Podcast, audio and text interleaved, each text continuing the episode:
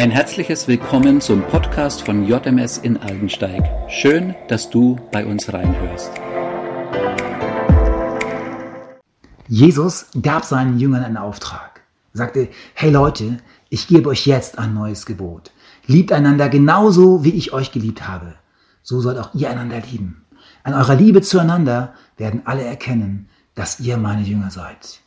Im Sommer 1967 brachten die Beatles das Lied All You Need Is Love raus. Alles, was wir brauchen, ist Liebe.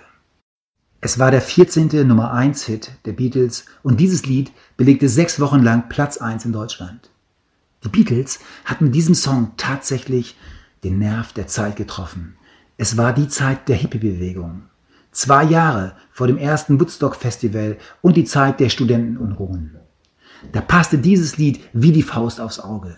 Circa 1930 Jahre vorher hat Jesus seinen Jüngern mit anderen Worten bestätigt, wie wichtig es ist zu lieben. Doch er sprach von einer anderen Liebe als die Beatles. Einer Liebe, die nichts mit Erotik zu tun hat. Jesus forderte seine Jünger heraus, einander so zu lieben, wie Jesus selbst sie geliebt hat. Ja, wie hat Jesus denn die Menschen geliebt? Den Hungrigen hat er was zu essen gegeben. Die Außenseiter hat er aufgenommen. Die Kranken hat er geheilt. Einer Witwe gab er ihren Sohn zurück. Den Hoffnungslosen gab er Hoffnung.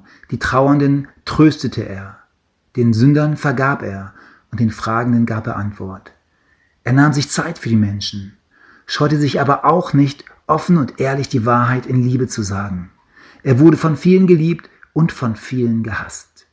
Wenn wir glauben, dass Liebe immer nur positive Reaktionen hervorbringt, täuschen wir uns. Echte Liebe stellt mich dort in Frage, wo ich nicht liebe. Echte Liebe traut sich auch mal nicht nett zu sein, weil echte Liebe auch die Wahrheit liebt. Und die Wahrheit ist, dass keiner von uns perfekt ist. Die Liebe, die wir Menschen einander schenken können, ist begrenzt. Da, wo wir nicht geliebt werden, stößt unsere Liebe ganz schnell an ihre Grenzen. Bei Jesus war es anders. Er war gefüllt mit der Liebe Gottes und diese Liebe befähigte ihn, sein Leben freiwillig für uns zu opfern. Sein Leben für jemanden anderen zu geben, ist der höchste Preis der Liebe. Warum war es so notwendig, dass Jesus sein Leben für uns gab? Weil unser Mangel an Liebe die Tür zu Gott, unserem Vater, versperrt hat. Dieser Mangel an Liebe führt zu all den Missständen, die wir als Menschen auf dieser Welt verursacht haben. Krieg, Terror, Lüge, Diebstahl, Egoismus und Gleichgültigkeit gegenüber seinen Mitmenschen. Aber warum ist es denn so wichtig, zu einem himmlischen Vater kommen zu können? Weil er der Ursprung unseres Lebens ist. Er ist der Ursprung der Liebe, der Erfinder der Liebe. Nur durch diese Beziehung zu unserem himmlischen Vater werden wir wirklich liebesfähig. Ohne den Tod Jesu wären wir nicht empfänglich für diese göttliche Liebe und wären letztendlich gezwungen, in unserer Selbstbezogenheit zu bleiben. Aber hätte Gott nicht die Möglichkeit gehabt, allen Menschen unabhängig von dem, was sie getan haben, den Zugang zu sich zu gewähren? Hier kommt eine Sache ins Spiel, über die sich sehr wenige Menschen Gedanken machen. Es gibt diese Ebene von Gerechtigkeit. Wir alle würden uns empören, wenn ein Mörder freigesprochen werden würde, obwohl seine Tat bewiesen wäre. Dieser Wunsch nach Gerechtigkeit ist in uns, aber auch in Gott. Obwohl Gott allmächtig ist, kann er sich nicht selbst verleugnen, weil er absolut gerecht ist. Wenn der Mörder in unserem Beispiel aufrichtig Reue zeigen würde, müsste er dennoch seine Strafe absitzen. Unser himmlischer Vater möchte aber gerne gerade denen ihre Schuld verzeihen, die sie bereuen. Aber weil er gerecht ist, kann er hier nicht einfach fünfe gerade sein lassen. Und hier kommt Jesus ins Spiel. Da er die perfekte Liebe war und niemals schuldig geworden ist, bekam er die Befähigung, die Schuld der gesamten Menschheit auf sich zu laden.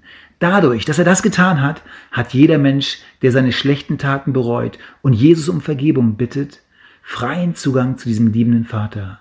Hier hat jemand die Strafe für uns verbüßt.